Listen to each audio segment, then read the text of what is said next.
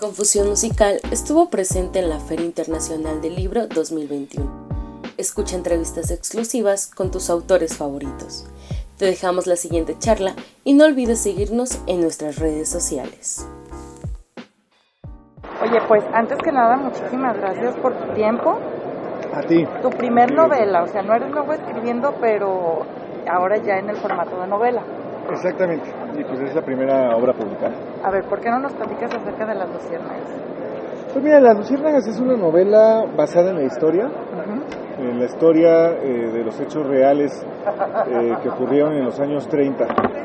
Eh, Manuel Zavala, el protagonista, cuando sale de su casa en Guadalajara junto con sus mejores amigos rumbo a la Ciudad de México para afiliarse al Partido Comunista y con la intención de eh, eh, enlistarse como voluntario para luchar eh, en, la, Guerra Civil Española, empieza a escribirle cartas a sus padres, pues narrándole todo, ¿no? Como, como todo lo que va viviendo, lo que va sintiendo, eh, ocultándole la, realidad de, que se afilia al Partido Comunista y todo esto, ¿no? hasta, que lo descubren sus padres. Este, entonces, estas cartas llegan a mí a través de un descendiente de Manuel Zavala, y eh, con base en esas cartas es que escribo la, la, novela Las Luciernas. Entonces, pues de ahí va esta, esta novela que te ayuda a imaginar pues cómo era el México de esos años.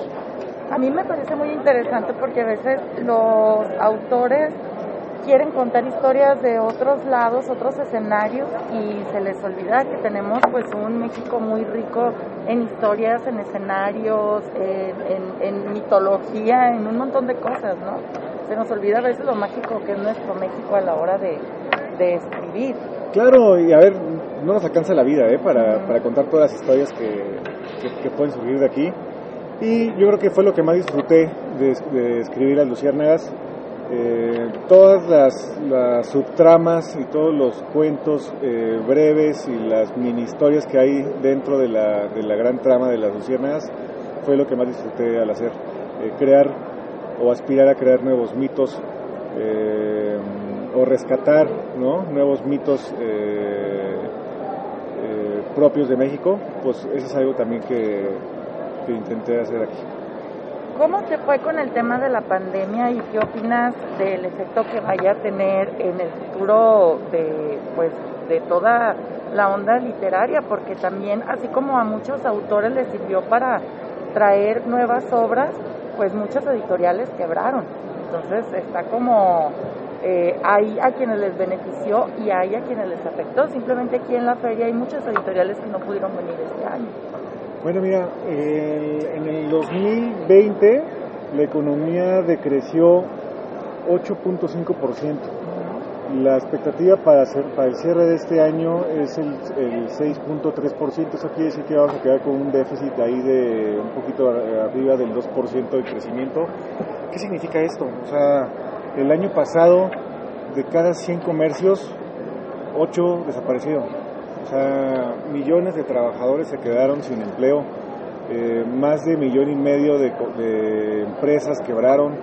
Es una catástrofe trayéndonos al, tema de la, de la novela, eh, tal vez a Manuel Zavala le tocó el México post-revolucionario, el México post-guerra cristera, un mundo eh, que estaba en la antesala de la Segunda Guerra Mundial, pero a nosotros nos, está tocando una pandemia mundial en la que estamos al borde de una crisis económica o, eh, mundial, pero que todavía no logramos concebir. ¿no? O sea, apenas, está, apenas vivimos la, la primera ola de choque y vienen las consecuencias a, mediano y a, y a largo plazo, ¿no?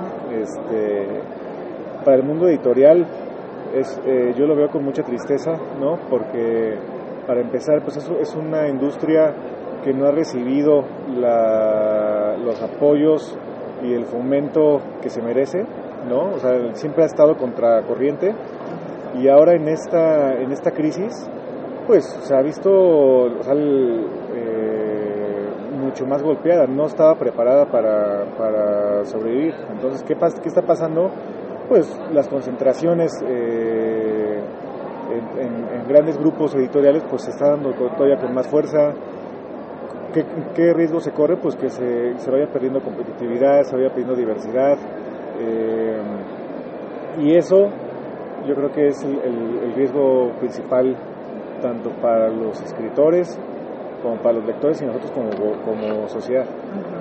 Ahora, ¿cómo podemos eh, pues llamar la atención del público para que vuelvan a leer? Porque bueno, de repente ahorita con todo este tema de las redes sociales, es muy difícil que los jóvenes se acerquen a un libro y de repente las escuelas no ayudan porque también lo que te recomiendan en las escuelas y te obligan a leer es literatura que a lo mejor el, joven no se siente identificado y no le llama la atención y ahí se acaba eh, lo que podría ser un futuro lector, ¿no?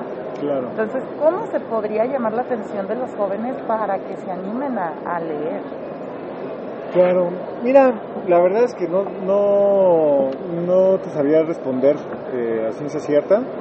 Lo que sí te podría decir es que eh, para empezar esas campañas de, libro, pues hay que desmitificar también la lectura, ¿no? Eh, leer no te hace ser mejor persona, leer no te hace necesariamente eh, tomar mejores decisiones, simplemente leer te hace ser más grande. O tener un criterio propio también. Exactamente, eso sí, eso sí, ¿no?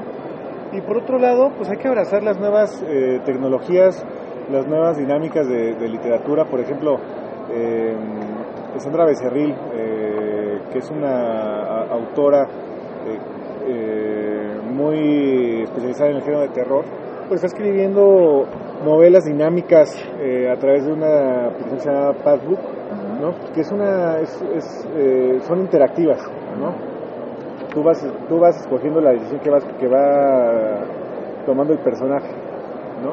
Este, ahí está el, uno de los de, de, de, de la, de la literatura.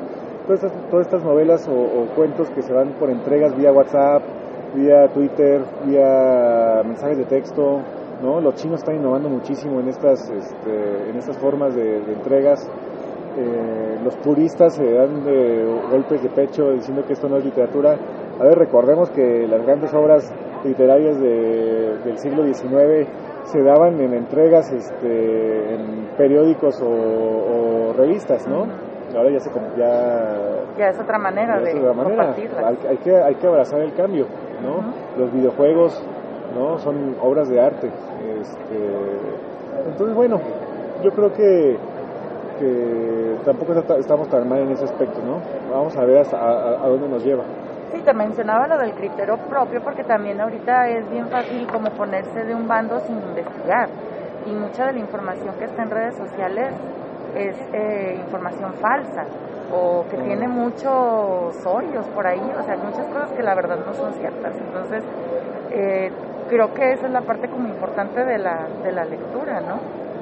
Bueno, mira, eso, eso es el gran reto de, nuestra generación, ¿no? tenemos tanta información a la mano y de una y se presenta tan tan verosímil que es todo un reto saber qué es verdad y qué no.